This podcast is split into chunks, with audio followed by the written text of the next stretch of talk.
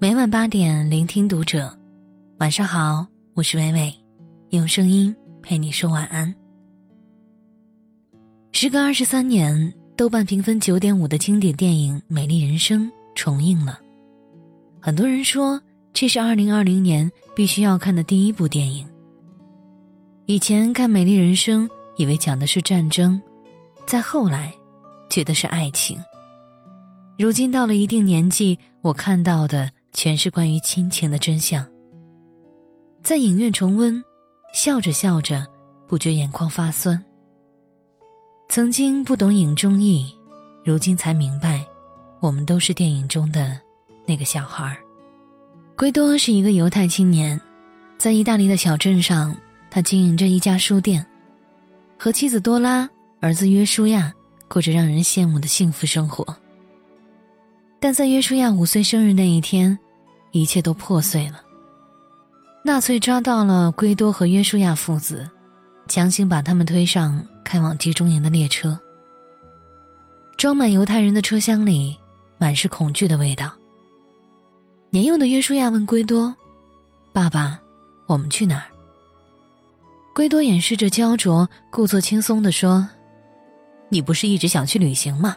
爸爸给你一个惊喜。”到了集中营，约书亚看见的是一个如棺材一般的屋子，每个人脸上写满了饥饿、劳累和死亡。他吓坏了，吵着要回家。情急之下，圭多向儿子编造了一个谎言：这是个游戏，像闯关的经验那样，只要不哭不闹、不想妈妈、不喊着要吃点点心，就可以得分。率先攒够一千分的人。就赢得比赛，奖品就是儿子梦寐以求的坦克。这是一个弥天大谎，美好却易碎。为了保护儿子的天真，圭多只能继续撒谎，将这个游戏进行下去。纳粹军官来下达集中营的规矩，圭多假装翻译，将军官说的话胡编乱造成游戏规则。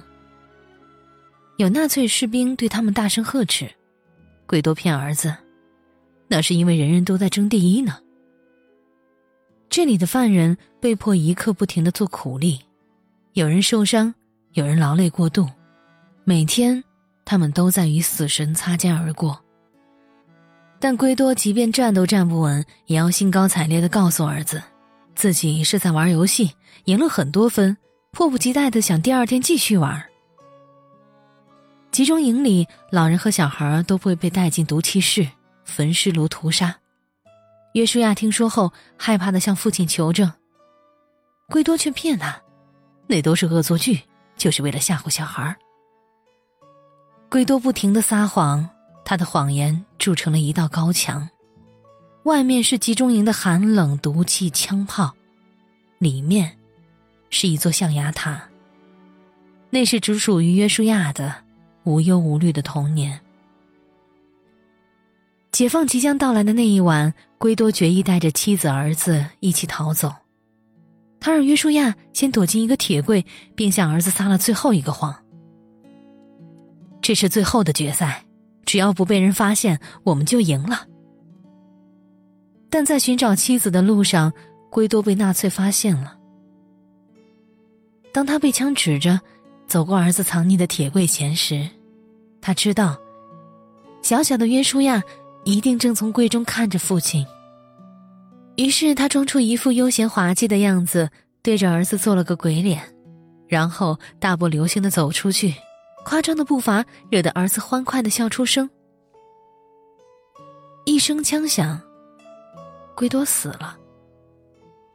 直到他生命的最后一刻，都始终让儿子坚信。这场与父亲共度的旅途只有快乐，与生死无关。人生太残酷，总有悲剧猝不及防的到来。但即便是在最艰难、最黑暗的日子里，这个世界上最会说谎的父亲，用谎言编织成一束光，在暗无天日的集中营里照亮了孩子。我突然明白，所谓父爱，不过是一场精心编造的骗局。哪有那么多岁月静好？不过是父母暗自扛下了一切。我看过这样一个故事：有一天，爸爸问刚上小学的儿子：“儿子，你觉得爸爸壮吗？”儿子肯定的点了点头。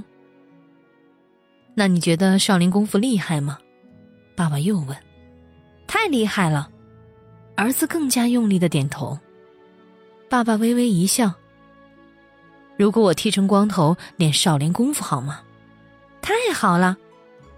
儿子拍着手，喜形于色。第二天，儿子看到了光头的爸爸。那天，是爸爸化疗的前一天。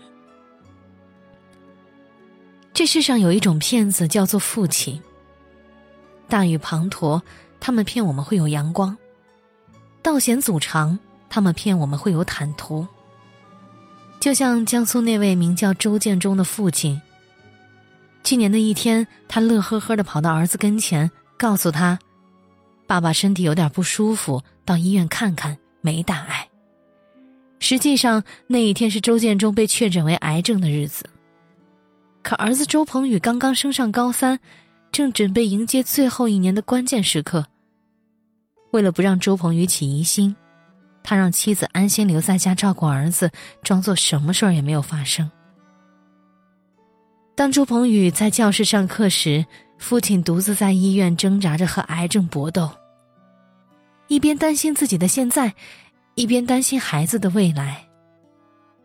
当儿子心无旁骛的为高考冲刺的时候，周建中早已因看病负债累累，但谁也不敢告诉，生怕传到儿子耳中。周鹏宇不知道，命运的狂风早就快把这个家掀翻。父亲像一个骑士，将儿子留在身后温暖如初的房间，自己转身出门迎战。还有河南那位名叫李志峰的父亲，十七岁的女儿李晨喜因皮肤烧伤被送往医院抢救，他却敷衍女儿，说自己工作太忙没法回来看她。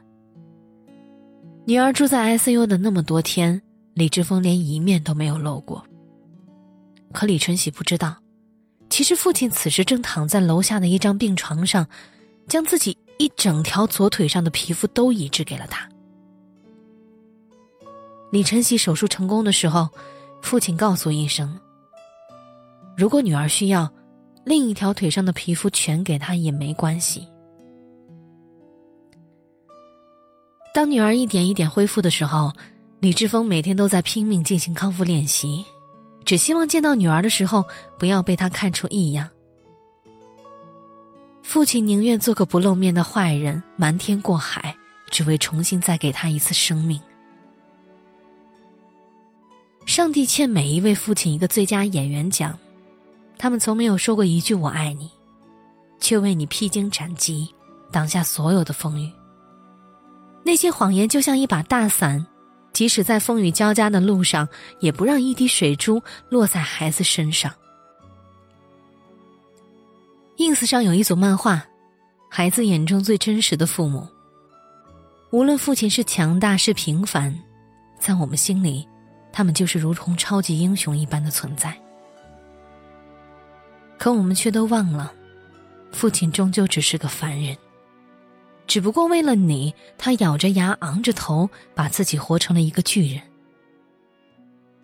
曾看过一个泰国短片，《我的爸爸是个骗子》，小女儿在作文里写道：“我的爸爸，是世界上最好的爸爸。”在女儿眼里，爸爸很帅，总是西装革履，发型一丝不苟。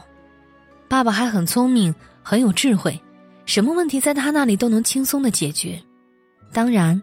还很大方，想吃冰激凌的时候，爸爸二话不说就会给他买。爸爸，就是小女儿的超人。可爸爸真实的样子呢？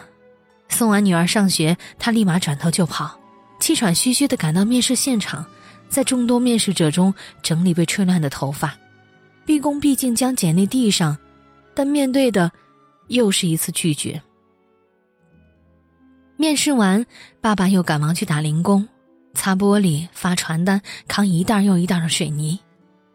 累了，只能坐在路边喝口水。钱包里仅剩几张零钱，给女儿买完冰淇淋之后，只能拼命工作到深夜，等候最后的末班车回家。每个父亲都是世上说谎最多的人。他骗你说不累，可能背后是咬紧牙关的灵魂。他说他很开心，可那背后是为了整个家的苦撑。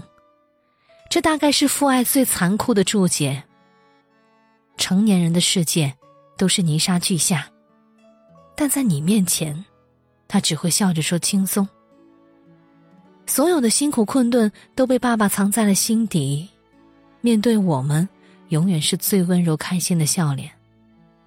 那个骗你越狠的人，爱你越深。时间是这个世界上最神奇的东西，种子会变成大树。高山会变成平原。美丽人生的片尾，长大后的约书亚回顾那段水火的岁月，用成熟的声音说：“这是我父亲所做的牺牲，这是父亲赐我的恩典。无论什么样的灾难降临，只要生命还在，生活始终要继续。活着，就是最美丽的事儿。”多年之后，他终于明白，父亲瞒天过海、精心布置的骗局是无声而伟大的爱。